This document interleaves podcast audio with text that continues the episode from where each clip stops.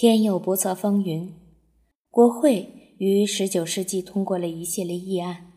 撤销了东印度公司对亚洲的贸易特权，它的优势性的地位从此岌岌可危。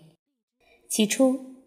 皇家特许状令公司在与东方贸易上一时处于完全垄断的地位，而当时没人能够理解这一授权意味着什么。垄断，按定义解释，是对竞争和革新的粉碎性压制。不仅竞争对手决定反对在对外贸易领域设置如此之高的壁垒，也要注意到的是，当时英国的民粹主义在不断的壮大，已经蔓延到了帝国的商业业务领域。既然越来越多的英国人已拥有政治选举权，那么为什么不让每个英国贸易公司在对远东贸易上享有同等的权利呢？一八三一年，英国国会终于了结了东印度公司在对印度贸易上的垄断权。尽管这个事实上的统治者对这片次大陆的统治就此终止，但其他股份制公司被批准进入印度。在印度港口，将一箱箱印度特产装在装在船上。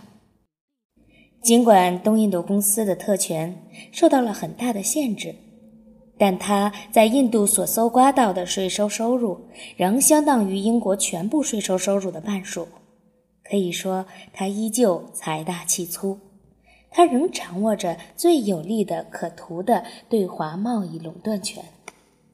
中国曾一度是东印度公司净利润之源。公司在中国全力进行着市场运作，一箱箱的茶叶、生丝、瓷器从广州运出，登上东印度公司的巨型商船，然后变成一笔笔实实在在的财富。其中，茶叶的盈利实在是高的出奇。在十九世纪之交，茶叶贸易所创造的利润已经相当于其他中国商品的总利润之和。然而，包括亚当·斯密在内的自由贸易主义提倡者仍然坚决反对东对东印度公司在对华贸易上的垄断。一八三四年，国会提出的法案终于剥夺了对东印度公司对华贸易的长期许可。随着自由贸易主义和重商主义思想在英国的蓬勃发展，要在对华贸易上分一杯羹的那些人之间，注定将要爆发激烈的竞争冲突。规模更小的新型公司的商船将很快停泊于广州港口，卸下成箱的鸦片，装上成箱的茶叶后运往英国。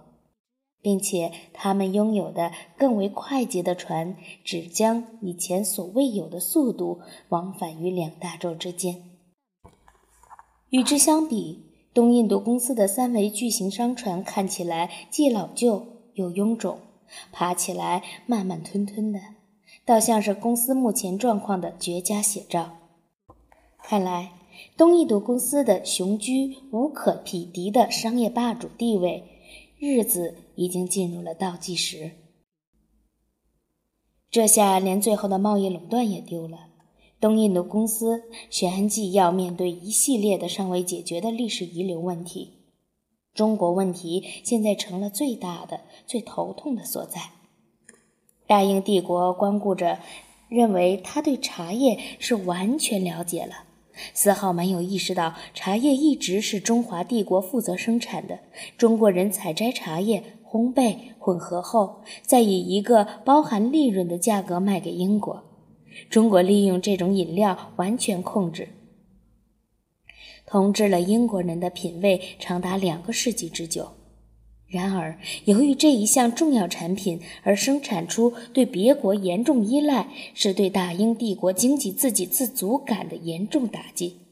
尤其令人玩火的是，这个国家通常利用这种依赖，对英国持着粗暴无礼而不合作的态度，随心所欲地对茶叶次品大肆抬价。对于东印度公司而言，长期以来，任何国家，任何况是落后的东方诸国中的一员，胆敢如此明目张胆地无视一个拥有震慑全世界强大海军的国家所发出的贸易提倡，是完全不合理的。然而，奉行闭关锁国主义的中国，还是成功的与大不列颠始终保持着若即若离的关系，即使英国的进口量已占全国贸易的五分之一。它是在什么情况下，如何令销量增长到这个地步的呢？这对西方人来说是个谜，甚至连茶叶的那些名称都如同谜一样难以理解。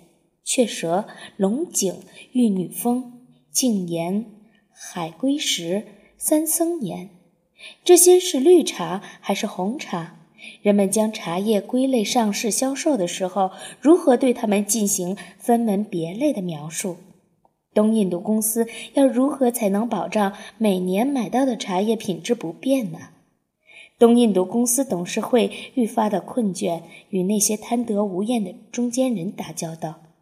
也早已不愿意在茶叶经销利润上被那些可恶的中国人分走哪怕一小杯羹。小小的茶叶就这样成了地球上依旧敢于与大英帝国叫板的一个大国的象征。如果说茶叶贸易这是这一上天对东印度公司最慷慨的恩赐，造就了它辉煌的时代的话，那么到了十九世纪中期，公司已经摇摇欲坠，它的茶叶生意开始逐渐衰落。与此同时，它正在为最后也是最大的一丝希望而垂死挣扎着。在印度，东印度公司制造了一幕幕人间惨剧。超过一千万人因饥荒而丧生，而两国之间的战争又导致了严重的人员伤亡。此外，还有腐化堕落、扩张主义、毒品贩卖以及各种种族清洗。对这片次大陆的统治，也是一场代价高昂的投资生意。为了保证其领土安全。东印度公司悍然在战略储备不足的情况下，在阿富汗和旁遮普发起了军事行动。新殖民地本应为英国制造的产品打开新的市场，然而亚洲农民却对英国毛纺织品几乎毫无需求。